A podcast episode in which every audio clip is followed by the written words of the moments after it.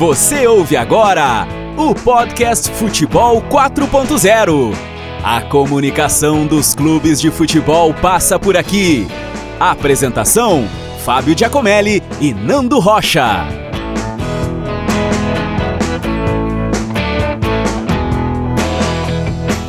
Olá, eu sou o Fábio Giacomelli e você ouve a partir de agora a terceira edição do podcast Futebol 4.0. Olá, eu sou o Nando Rocha e o tema de hoje é mais que necessário. Falaremos sobre a mulher no futebol. O ambiente do futebol é machista, e isso não precisa nem ser discutido. É histórico. Via de regra, exceto raras vezes, o menino ganha a bola, a menina ganha a boneca, e esse é o senso comum da vida de grande parte das pessoas. Mas não deve ser assim. O futebol é meu, é seu, é de nossas mães, filhas e amigas. O futebol é de todos nós, não é, ô Nando Rocha? É verdade, e é para falar sobre essa quebra de barreiras, sobre essa resistência que trazemos essa pauta. Além disso, queremos falar sobre a Copa do Mundo de Futebol Feminino, sobre ações de marketing de empresas esportivas, sobre igualdade salarial em algumas federações e, claro, sobre as transmissões esportivas. No marketing, o último ano foi marcado sobretudo por campanhas da Nike e da Adidas. A Nike lançou a campanha Dream Crazer, que apresenta mulheres do passado e do presente, quebrando estereótipos culturais com talentos que desafiam as ideias convencionais sobre as mulheres e as suas emoções. Já a Adidas lançou o She Break Barriers, ela quebra barreiras, iniciativa que visa promover a participação de meninas no esporte. E olha, Nando, é também da Adidas um dos grandes passos rumo a essa quebra de barreiras tão necessárias. Um executivo da empresa anunciou que todas as atletas patrocinadas pela Adidas que integrarem a equipe vencedora da Copa do Mundo Feminina de 2019 vão receber o mesmo bônus de desempenho que seus pares masculinos receberam. Ainda sobre a Copa do Mundo Feminina, um fator a se destacar é que a transmissão da partida de estreia do Brasil contra a Jamaica fez a Rede Globo dobrar a sua audiência normal. É verdade, Fábio. Enquanto em outros domingos a Globo registrava 10 pontos no Ibope com seus programas normais, o jogo entre Brasil e Jamaica pela Copa do Mundo de Futebol Feminino registrou 20 pontos de média. Outro fato histórico e importante ressaltar é o passo dado pelas seleções da Noruega e da Nova Zelândia, que igualaram os salários das atletas de futebol convocados para a seleção, sejam eles homens ou mulheres. E Nando, nós vivemos num mundo onde nós sabemos, nós somos criados a torcer, a acompanhar o futebol, o brasileiro vive dessa paixão do futebol. Mas eu aproveito aqui para antes de entrarmos no debate com nossas convidadas, tu tens uma filha, Nando. Tu tens a Lau, que é, é uma personagem hoje das redes sociais e que gosta muito de futebol. Então, antes das nossas convidadas, eu gostaria que tu compartilhasse um pouco com o pessoal que ouve o podcast Futebol 4.0 a tua experiência da Lau com o futebol e contigo mesmo.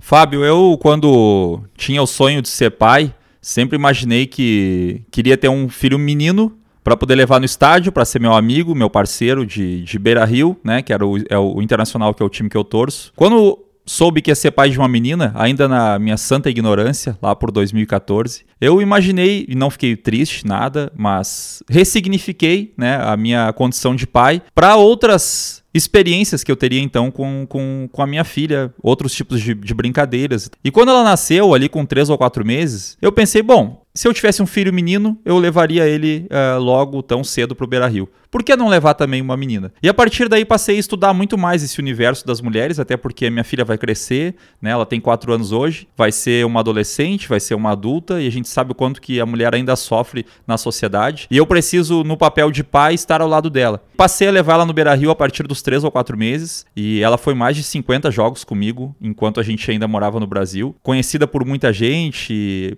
quando ela pedia alguma coisa, ela pedia bola e eu dava bola. Ela gosta de brincar de carrinho, eu dou carrinho. Ela gosta de andar com fardamento do Inter e aqui em Portugal gosta de ver algumas coisas do Benfica. Né? Foi na comemoração do título do Benfica aqui na cidade da Covilhã, onde a gente reside hoje, na, no mês passado, no título da, da, da, da Liga Nacional. E isso nunca me impediu, o fato dela ser menina, de fazer com que ela me acompanhasse.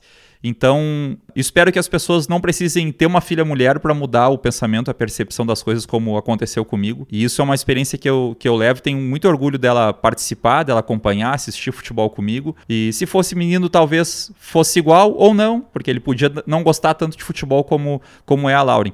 É, não é que a menina tem que ser igual ao menino, eles têm que ter liberdade de escolher o que eles querem e ela escolheu gostar de futebol e eu vou incentivar o quanto eu posso. É, eu tenho uma história não de filha, mas muito parecida, porque a Tamela, minha noiva, ela gosta muito de futebol também.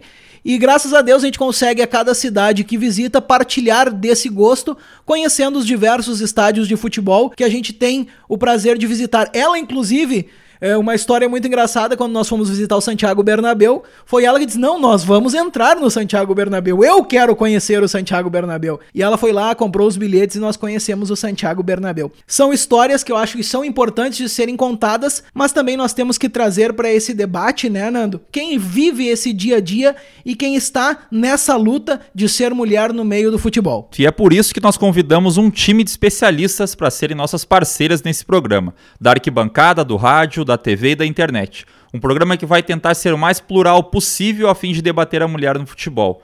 E estará dividido em duas partes. Na primeira parte, vamos trazer um, uma conversa com Rafaela Gazi e Thaís Odorici, do projeto Torce Junto Delas. E na segunda parte, um debate com Renata de Medeiros, da Rádio Gaúcha, e Caroline Patati, da Fox Sports. Um verdadeiro timaço. Olá, meninas, obrigado por estarem conosco. E nós começamos com a Rafaela e a Thaís do projeto Torce Junto Delas, que acompanhamos pelas redes sociais e achamos uma ideia muito bacana, né, Fábio? E que deve ser difundida. Oi, Fábio. Oi, Nando. Oi, ouvintes do podcast Futebol 4.0. Eu sou a Rafaela Gás, integrante do projeto Torce Junto Delas. Olá, Fábio. Olá, Nando. E olá, ouvintes do Futebol 4.0. Eu sou a Thaís Odorice e também sou uma das organizadoras do movimento Torce Junto Delas.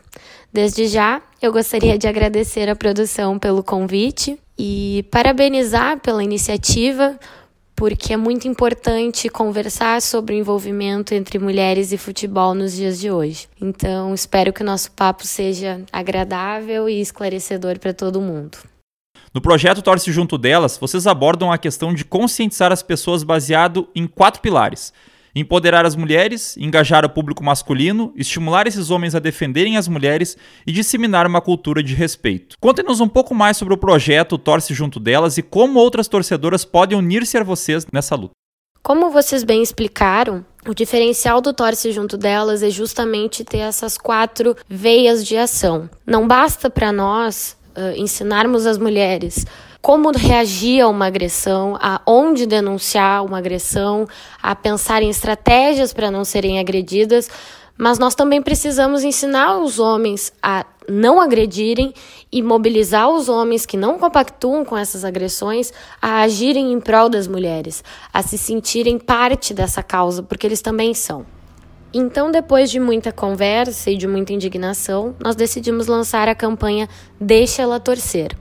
Lançamos a campanha inicialmente no Twitter e ela teve uma explosão muito rápida.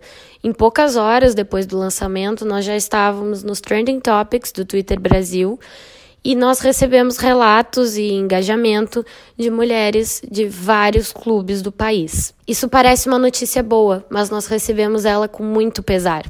Porque ali nós tivemos a confirmação de que a violência contra as torcedoras não é um fenômeno gaúcho, ela é um problema nacional toda mulher que torce, que vai para dentro de um estádio, que vai para um bar assistir jogo, que vai discutir futebol na internet ou numa roda de amigos e familiares, está sujeita a esse tipo de preconceito. Nós fizemos a campanha se desenvolver ao longo do ano. Tivemos ações virtuais e algumas ações no entorno da Arena do Grêmio e nas arquibancadas do Grêmio, só que nós notamos que a violência continuava existindo e que o público masculino não se sentia parte daquele movimento e por isso não se engajava tanto. Então nós decidimos reformular essa campanha e assim surgiu o Torce junto delas. E foi justamente por acreditar que todas as torcedoras, independente do time a qual elas torçam, assim como todos os torcedores respeitosos e conscientes, tem um papel muito importante a desempenhar nessa luta, que nós optamos por reformular o Deixa Ela Torcer. O Torce Junto Delas, então, não é vinculado a nenhum clube, não é restrito às mulheres, é de todas as pessoas que acreditam que podem e devem contribuir para a gente criar um cenário futebolístico mais pacífico, mais respeitoso, mais civilizado nas arquibancadas brasileiras. Nós, as organizadoras da campanha, estamos todas muito conscientes acerca das dificuldades que nós enfrentamos para levar essas nossas ideias à frente. E sabemos que é muito difícil provocar uma mudança significativa nessa realidade de violência, intolerância e discriminação que ainda persiste nas arquibancadas do Brasil. Mas a mensagem que nós gostaríamos de passar para todos é que existe uma maneira mais saudável de se relacionar com o futebol. Existe uma maneira de torcer e viver todas as maravilhas e encantamentos que o futebol nos proporciona sem agredir ninguém, sem ofender a existência de ninguém. Tudo que nós queremos é construir um ambiente seguro e respeitoso para todo mundo, não só para as mulheres.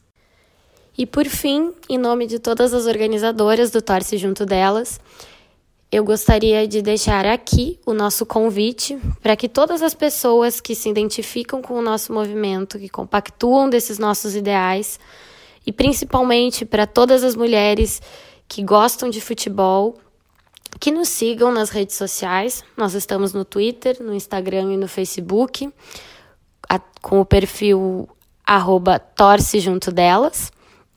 E lá nós buscamos criar um espaço de diálogo adotando técnicas de comunicação com uma linguagem não violenta e bem didática, a gente convida que essas pessoas nos mandem seus relatos, nos mandem suas dúvidas, para a gente buscar alternativas de como se relacionar com o futebol dessa maneira mais respeitosa. É sempre muito importante lembrar que um estádio pode ser lugar de uma mulher se ela quiser e que essas mulheres não estão sozinhas. Nós somos realmente muitas e os homens que nos apoiam também não são poucos, são vários. Mas nós precisamos nos posicionar, a gente precisa perder o medo, falar o que que tá certo, o que que não tá, o que que a gente não vai mais aceitar e o que precisa ser mudado. E para isso a gente precisa de todo mundo. É muito legal mesmo, meninas, parabéns pela ideia e é bom, Nando, né, ver como as redes sociais, elas, se por um lado atrapalham, se por um lado elas são espaço para um ambiente de ódio, por outro, juntam as meninas como elas fizeram aqui, contaram para nós sobre o projeto Torce junto delas. Mas agora de modo efetivo, como vocês mulheres que estão na arquibancada no dia a dia, veem e sentem o ambiente do futebol atual? Os estádios de futebol, eles são lugares que é para ser a nossa segunda casa. É um lugar que a gente acredita que a gente está protegida, mas infelizmente nos tempos atuais tem sido cada vez mais complicado tu ser mulher e tu estar sozinha nos estádios. Não dá para comparar, né, sobre os anos 90, que era bem mais difícil a presença de mulheres nos estádios, mas atualmente a hostilidade com a mulher nas arquibancadas é enorme. Ainda existe muito isso a gente inclui todo o assédio, né? Como tu receber uma cantada, tu ter a privacidade do teu corpo invadida por um outro homem enquanto tu circula pelo estádio, assim. Fora o assédio moral, né? O assédio moral vai desde xingamento até tu ainda ter que explicar que tu não precisa saber o que é impedimento para tu gostar de futebol, sabe? Alguns homens nas arquibancadas já estão cientes do quão errados são esses episódios de assédio, mas a gente ainda luta todos os dias para que cada vez menos ocorra isso nas arquibancadas para que cada vez mais as mulheres sejam respeitadas, porque afinal a gente tá ali pelo mesmo motivo que eles, né? A gente tá ali porque a gente gosta de futebol. A gente não tá ali pra ver o jogador XYZ porque ele é bonito, como muitas vezes a gente escuta, né? O que a gente quer, basicamente, é que os homens, de uma forma geral, entendam que a gente tá ali pra, pelo mesmo motivo que eles, porque a gente gosta de futebol, porque a gente torce por aquele time. Então a gente precisa ainda ter que explicar por que, que mulher está no estádio, sabe? Essa é a parte mais dolorosa, fora, né, todo o contexto, mas essa é a parte mais dolorosa de tu ter que explicar por que, que tu tá num estádio de futebol ainda para um homem. Excelente, excelente. Nós sabemos que o assédio não se quantifica, né, Fábio? E nem se tipifica. Não é maior nem menor. Assédio é assédio e ponto final. Mas entre os casos que vocês conhecem, qual é o tipo mais comum e o caso que mais chamou a atenção de vocês em um estádio de futebol?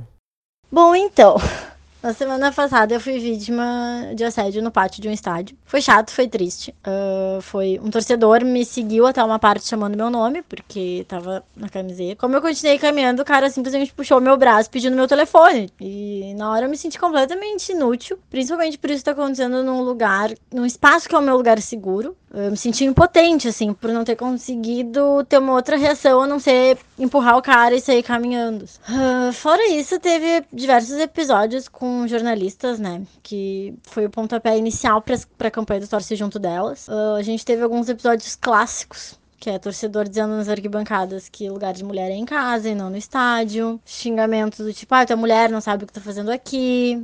A gente ainda escuta, ah, se tu souber o que é impedimento, tu pode continuar aqui. Uh, tem torcedor na arquibancada passando a mão em outras mulheres.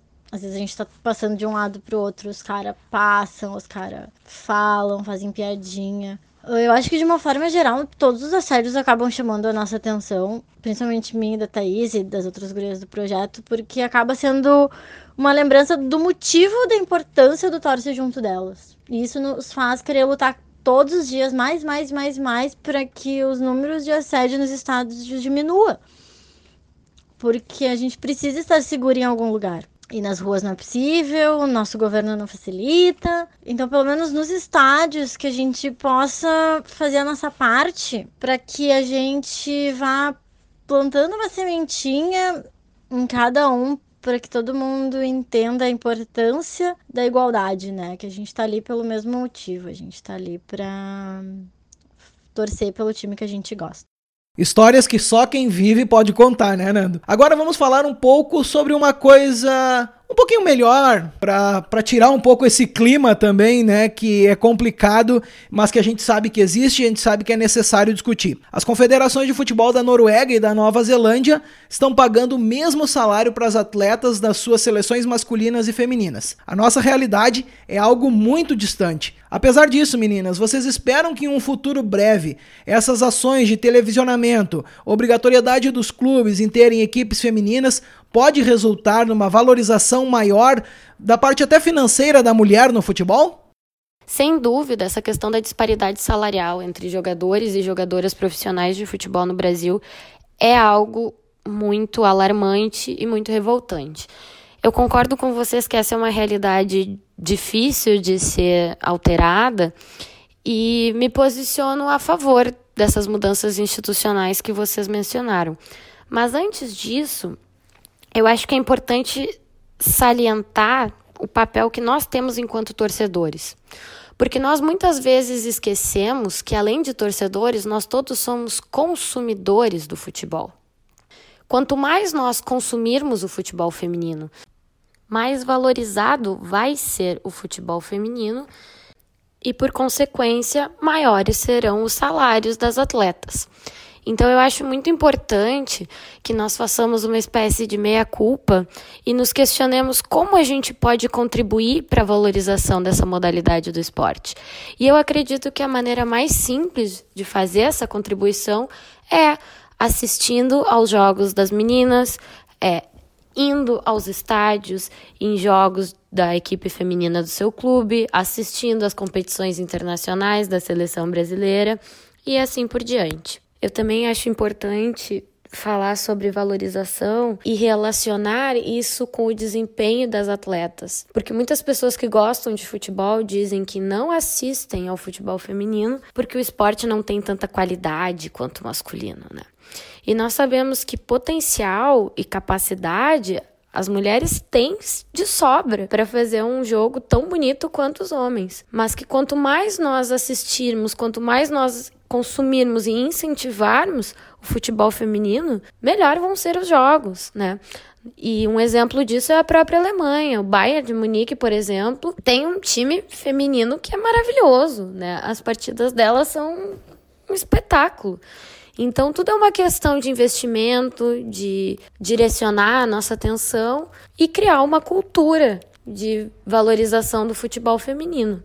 Eu acredito que grandes avanços já estão sendo feitos E sou relativamente otimista, assim, ao olhar para o futuro. Eu acredito que em alguns anos nós vamos ter grandes jogos do Campeonato Brasileiro Feminino para ver também. E isso vai impactar também na qualidade da nossa seleção brasileira de futebol feminino. Não que a nossa seleção de hoje não tenha qualidade, mas eu acredito que muito pode melhorar, pegando como exemplo também a França e a Inglaterra, que são países que também são fortíssimos no futebol feminino. Muito obrigado, meninas. Obrigado pela contribuição. Grande projeto, torce junto delas, de conscientização não apenas de homens, mas de mulheres também, né? De conscientização e alcance em redes sociais. E nós vamos passar agora a segunda parte do nosso programa Podcast Futebol 4.0.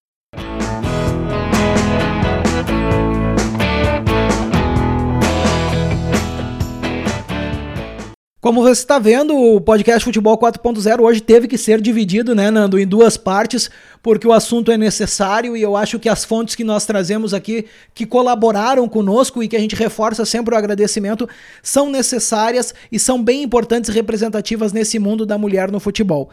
Só que agora nós vamos para a parte mais da comunicação, das transmissões esportivas, e nós temos aqui conosco a Renata de Medeiros, da Rádio Gaúcha, e a Caroline Patati do Fox Sports para discutirmos um pouco conosco aqui num formato de pergunta-resposta, de debate, o que quer que seja, para contextualizar um pouco mais, né, Nando, esse assunto tão importante das transmissões esportivas e da mulher inserida nesse meio. Começamos então esse debate e a primeira questão ela fala sobre o ambiente do futebol, que a gente não pode negar, embora a gente esteja inserido nele, que ainda é um ambiente machista, infelizmente, né? Mas precisamos que isso mude para ontem. Para você que trabalha com isso no dia a dia, por onde acha que deve começar essa conscientização? Em casa, nos clubes, na própria imprensa? Renatinha de Medeiros, a primeira resposta então é contigo.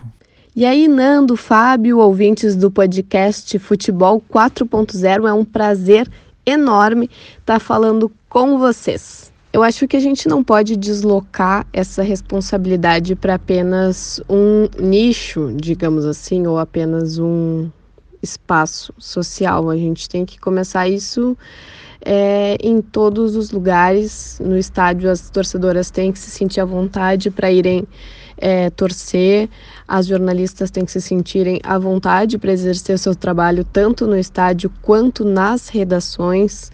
Em casa, o papel da família é muito importante também para que a gente comece a naturalizar a presença das mulheres em ambientes que são predominantemente masculinos.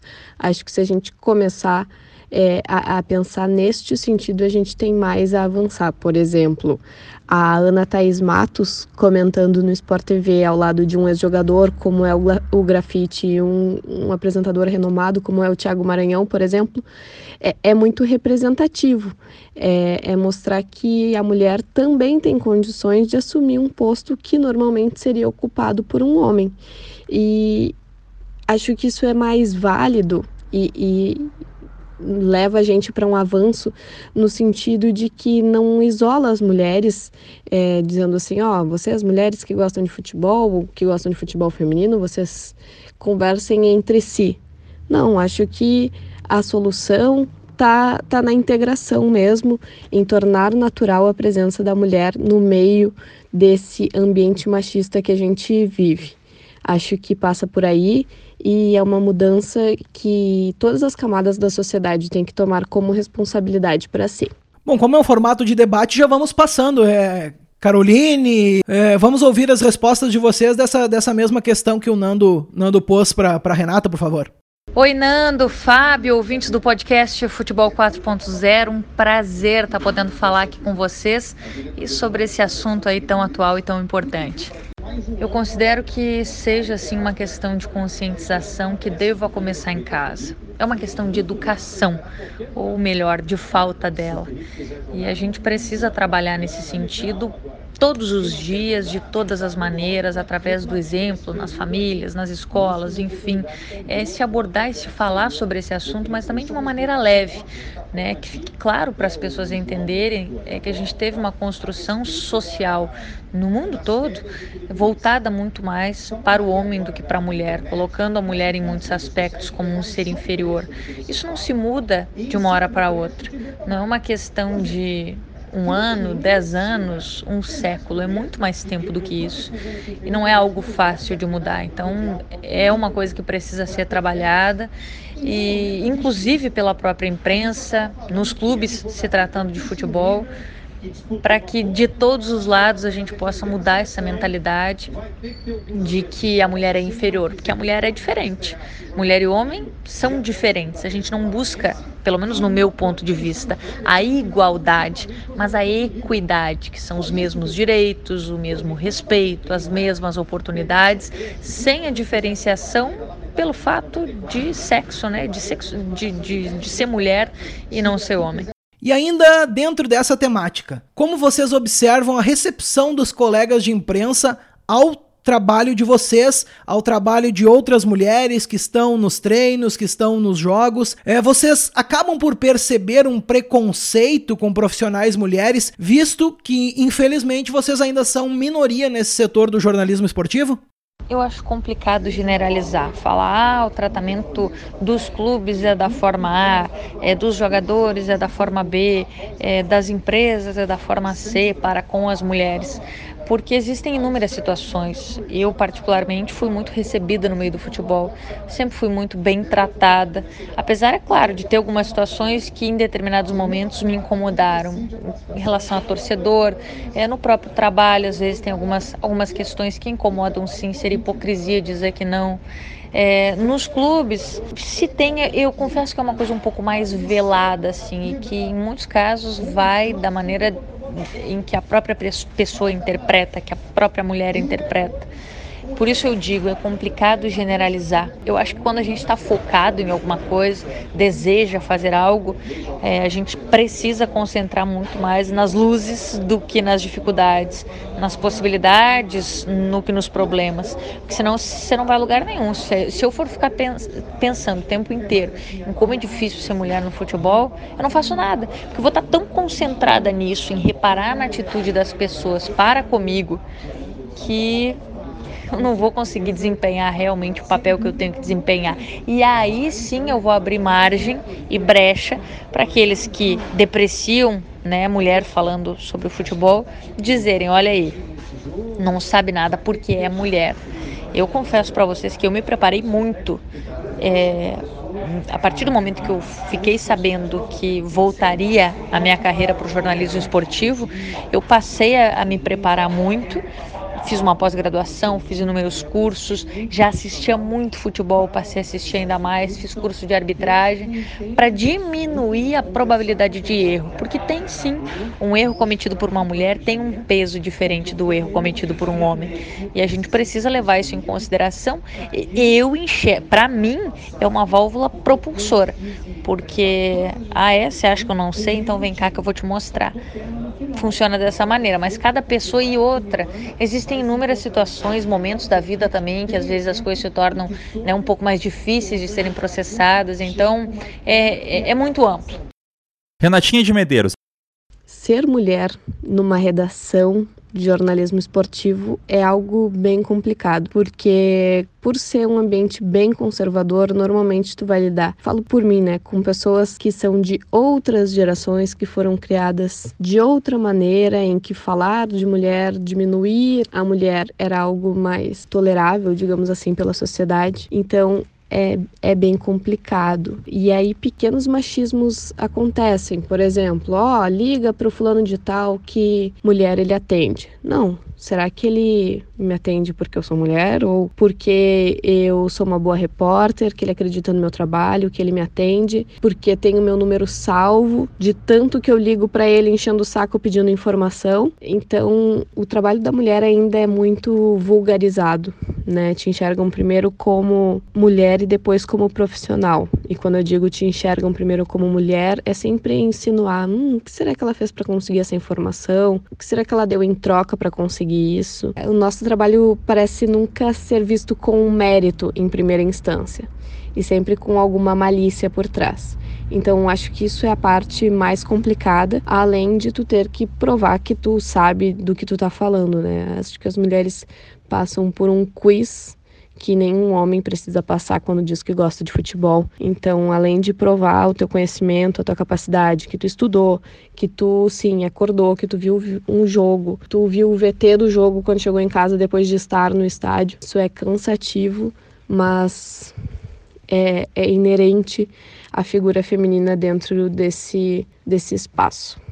É sempre bom ter essa percepção de quem está no dia a dia e de quem é profissional na área e trabalha diariamente com isso, né, Fábio? Porque, como nós somos homens, a gente pode ter uma ideia do que isso significa, mas não vivencia exatamente essas experiências. Além de, de redações, no âmbito familiar, nós sabemos que no senso comum é o menino que ganha a bola e a menina que ganha a boneca, como eu comentei no início do, do nosso programa, com uma experiência, inclusive, pessoal minha. Como foi que a família, a família de cada uma de vocês, recebeu a vontade de trabalhar com futebol? Houve restrições ou o apoio foi restrito? Bom, a minha família é, sempre lidou com muita naturalidade, principalmente a parte da minha mãe, assim, porque as mulheres da minha família sempre gostaram muito de futebol. Eu ia ao estádio com a minha mãe, a gente sempre morou perto é, do Cerâmica, um time lá de Gravataí, pro qual eu torcia quando eu era criança, então minha mãe sempre me levava pro estádio, enquanto o meu pai e o meu irmão ficavam em casa. E para mim sempre foi muito claro que eu queria ser jornalista esportiva, eu escrevi minha primeira crônica de jogo com 12 anos. Então, eu cresci com isso. Eu cresci dizendo que eu queria ser jornalista esportiva, que eu queria trabalhar em estádio, que eu queria estar no meio do futebol. Uh, meu pai sempre foi um pouco mais resistente pelo fato de ter uma empresa própria e o sonho deles, o sonho dele ser o fato de eu seguir assim essa empresa, né, quando eu me formasse. Mas eu nunca cogitei isso, sempre quis jornalismo esportivo e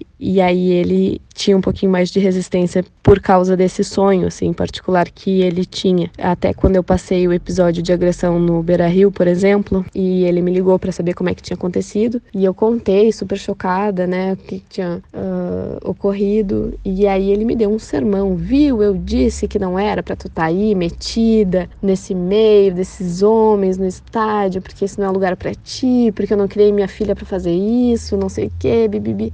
Então, nesse discurso a gente consegue perceber né, o quanto, às vezes, nem dentro de casa as gurias encontram um ambiente propício para irem ao estádio, para gostarem de futebol. Esse foi o meu caso, em, em, partes, né? Mas ainda bem que eu tinha o apoio da minha mãe, que, que botava o pé no, no cimento também, que nem eu, e, e, nunca deixou de ir ao estádio por causa desse tipo de, de censura ou de comportamento do meu pai, digamos assim.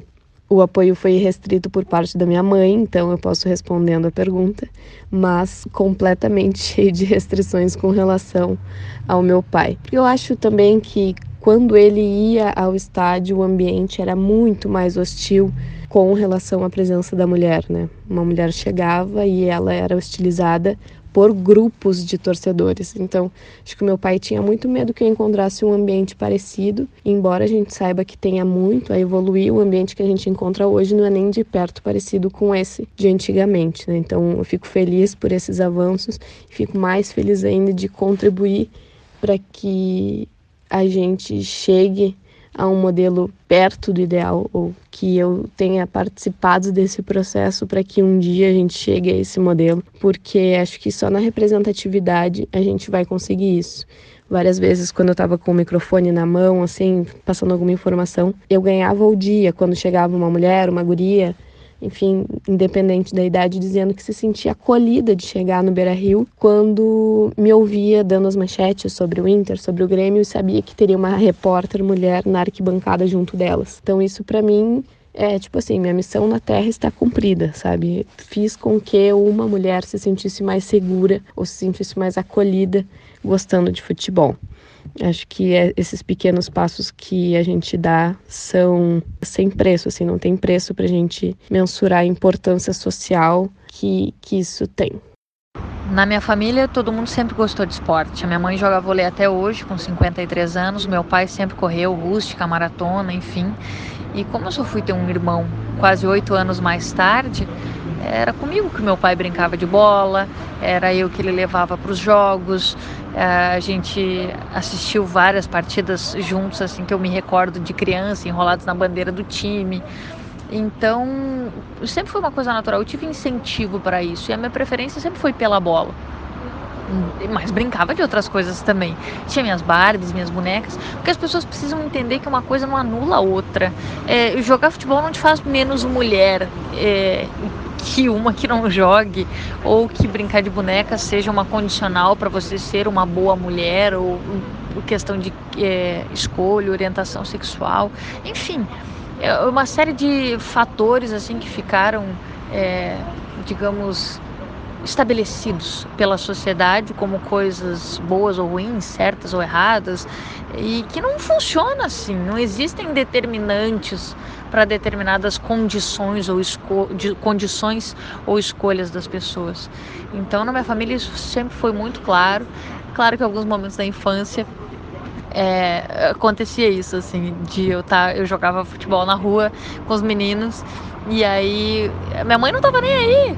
Pra ela aquilo era normal, ela entendia aquilo como uma brincadeira saudável de criança e deixava que eu curtisse.